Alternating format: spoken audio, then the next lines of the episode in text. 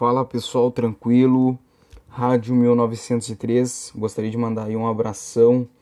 Muito obrigado aí pro pessoal que está se inscrevendo aqui no canal. Muito obrigado pela sua colaboração e de todos. Obrigado mesmo.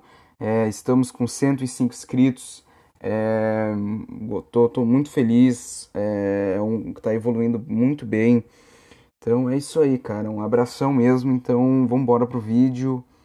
É, nesse vídeo aqui eu vou conversar aqui com vocês para falar sobre o, o Jean-Pierre no Palmeiras. Já teve essas especulações de que o Palmeiras ele, ele está uh, muito louco. O Palmeiras está louco. O Palmeiras está uh, tipo Palmeiras vai até o inferno para tentar buscar o Jean-Pierre, cara, porque eles estão muito loucos mesmo, cara. É difícil de entender, é pior do que vocês imaginam, porque a direção do Grêmio e o próprio Romildo Bolzan está negando todas, todas, todas as propostas do Palmeiras. Falou, não, não temos interesse em negociar o Jean-Pierre porque é um jogador caro e é um jogador muito valioso, é uma, uma joia, uma promessa. Mas o Palmeiras, ah, tô nem aí, vou continuar e vou tentar. Os caras continuam. Ofertaram Rony, ofertaram Bruno Henrique, Gustavo Scarpa, Fael Veiga, uh, o Diogo Barbosa em definitivo, mais uns dinheiros ali.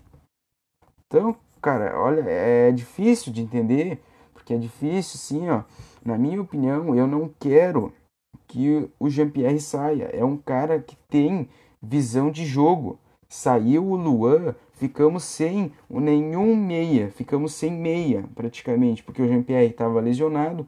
A gente teve que improvisar agora com três volantes. Deu certo, beleza, mas não é tudo aquilo que a gente quer ver. A gente está sentindo a falta do Jean-Pierre, cara.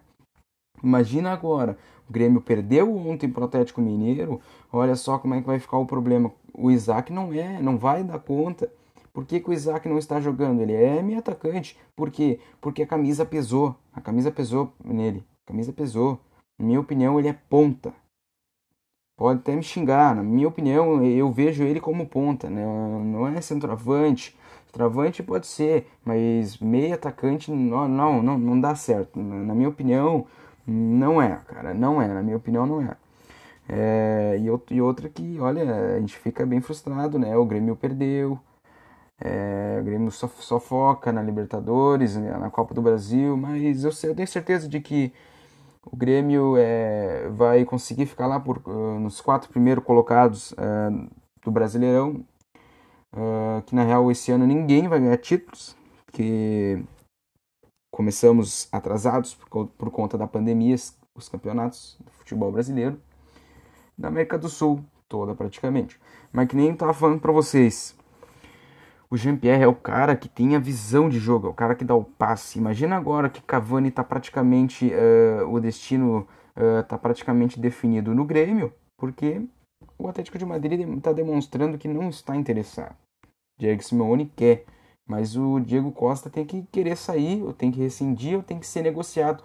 Mas o Diego Costa não quer, é a mesma coisa. E eu tava falando pra vocês, se o Cavani vir, o Jean-Pierre vai ter que estar tá junto, porque o, o, Cavani vai ter aquela o Cavani vai precisar uh, daquele passe, aquele passe açucarado pro Cavani. Então, é esse um exemplo que eu tô dando para vocês, tanto pro Diego Souza. Vamos falar com o Diego Souza. Diego Souza precisa daquele passe açucarado. Darlan, uh, que está eh, jogando titularidade, para mim tem que sair, não vem fazendo bons jogos. Um dos piores jogadores do Grêmio em campo quanto o Matheus Henrique. Mas o Matheus Henrique, ele tá, não está jogando na sua posição, está jogando em posição errada, posição diferente. Então, é, falando sinceramente, é, não quero que o Jean-Pierre saia. Vai fazer muita falta. O Grêmio pode acabar o futebol. O futebol, tipo, desceu muito. O rendimento do Grêmio desceu. Então, cara, olha, é ruim isso que eu estou falando para vocês. É ruim. Então, vamos torcer de que não role nenhum negócio. Porque no momento, as negocia é, tá tendo negociação, é, o Grêmio está ouvindo as negociações, mas o Grêmio está negando todas. Vamos torcer que o Palmeiras canse, porque vai ser difícil. Uh, todos os gremistas sabem como é que é o Palmeiras. Uh, time chato que incomoda, é, com todo respeito, mas é, é a verdade. Então é, temos que ter é, a paciência. É, é vamos é, ter paciência e, e torcer muito de que o GPR não saia, cara. Porque olha, eu tô então, tipo, nem conseguindo dormir direito, porque o GPR não pode sair, é um dos, um dos maiores ídolos para mim, que nem o Everton que saiu, o GPR vai ser um dos maiores ídolos, é, para mim já é jogador de seleção brasileira. Caiu o rendimento por causa de conta da família, cara, mas isso aí não, não se mistura as coisas. Mas, falando sinceramente, não quero que ele saia, vamos torcer e esperar, né, até que essa negociação termine. E lembrando, esse aqui é o primeiro podcast que eu estou trazendo aqui para vocês. É, eu vou ficando por aqui. Uh, se inscreva no canal, ative o sininho para não perder nenhuma notificação e deixe seu like e compartilhe aí para a gurizada que não conhece o canal, porque esse canal está evoluindo muito bem. Estamos com 105 inscritos. Uh, estou muito feliz pela ajuda de vocês. Agradeço muito mesmo. Um abração para vocês. Eu vou ficando por aqui. A qualquer momento, se pintar uma notícia sobre Cavani, Jean-Pierre ou outras resenhas, ou escalações contra a que lembrando que também na terça-feira tem Grêmio jogando na Arena enfrentando a Universidade Católica, que o Grêmio perdeu de 2 a 0 fora de casa. Mas eu tenho fé, cara, porque eu sei como é que funciona. O Grêmio só joga bem Libertadores e Copa do Brasil. O Renato tem que ter atitude nessa parte.